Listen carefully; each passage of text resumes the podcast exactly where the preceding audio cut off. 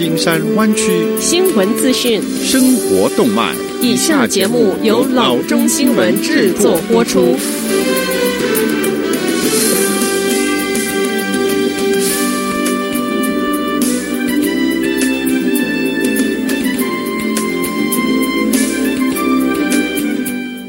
各位听众，大家好，欢迎来到老中广播电台的节目，我是君君。我们首先来关注今天的旧金山湾区地方消息。在 COVID-19 大流行期间，线上杂货购物的需求创新高，使得用于杂货提货和送货服务的应用程式排名大幅的上升，因此让 Walmart Grocery 创下下载数量历史新高。根据 App 情报公司 App Annie 的数据，在四月五日那一天，Walmart Grocery 拿下全美所有购物 App 的第一名，比 Amazon 多出两成。该公司统计 Google Play 和 Apple App Store Store 的数据，称 Walmart Grocery 的下载量至少维持了两天的冠军。尽管 App Annie 的数据是在四月七日那天统计的。但截至四月九日，Walmart Grocery 依然在 Google Play 上排名第一，之后才在 App Store 上掉到第二。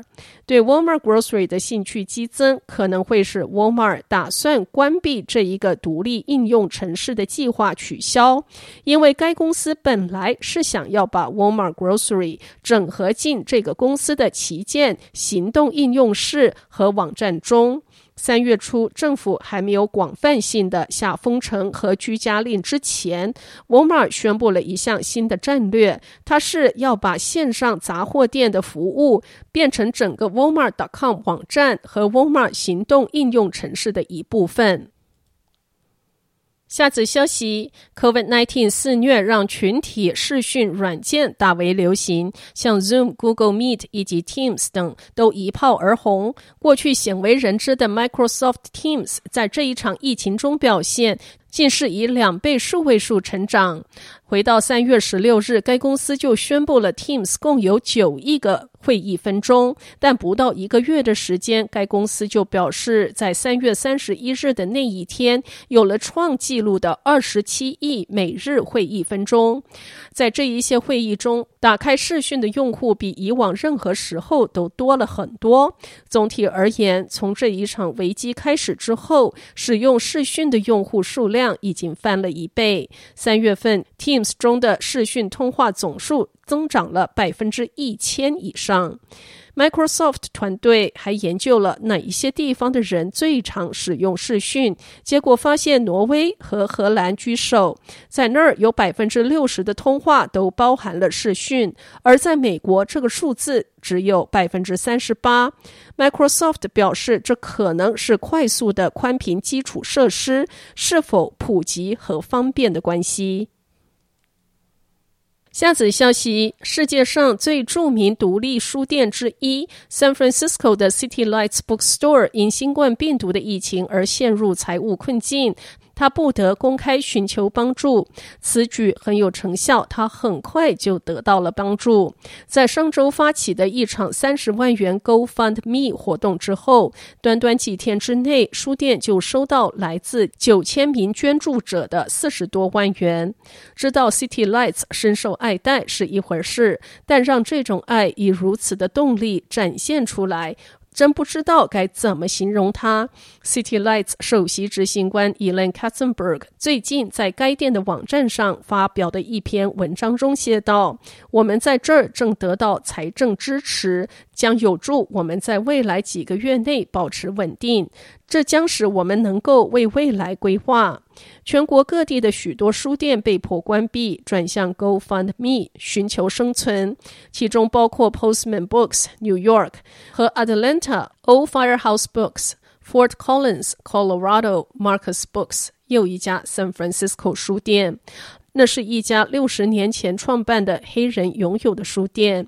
与此同时，畅销小说家 James Patterson 也发起一项为独立书店筹款的活动，并承诺个人捐献五十万元。网上书店 triplew.bookshop.org 为独立书店筹集了五十多万元。City Lights 由现年一百零一岁的诗人 Lawrence Ferlinghetti 于一九五三年与他人共同创立。在当地和国际文学史上占有特殊的地位。这家书店以及它的出版部门，在 Allen Ginsberg、Jack Kerouac 以及其他 Beat 作家的职业生涯中至关重要。直到今天，City Lights 仍然是进步艺术家和思想家最喜欢的聚会场所。下则消息：南湾食品银行 Second Harvest of Silicon Valley 知道，就地避难令意味着更多人需要帮助，因此他希望加大运营力度，确保能够帮助所有人。在 Cisco 房地产团队的帮助下，Second Harvest of Silicon Valley 落实了一个四万平方英尺的仓库，用于食品的储存。有了这一个仓库，Second Harvest 希望每个人的需求都可以得到满足。最近，他还帮助在 Daily City 组织了一个免下车食品银行，有八个装货码头和充足的储存空间。我们正在利用它为我们的配送中心加工更多的散装食品和盒装食品。Second Harvest 一位发言人说：“现在我们需要你的帮助来填满这个仓库。如果你已经捐赠了，谢谢你；如果还没有，就考虑今天就捐赠吧。”好的，以上就是生活资讯。我们接下来关注一下天气概况。今天晚上湾区各地最低的气温是五十度到五十一度之间，明天最高的气温是六十五度到七十九度之间。好的，以上就是生活资讯以及天气概况。新闻来源来自 triple w dot news for chinese dot com 老中新闻网。好的，我们休息一下，马上回到节目来。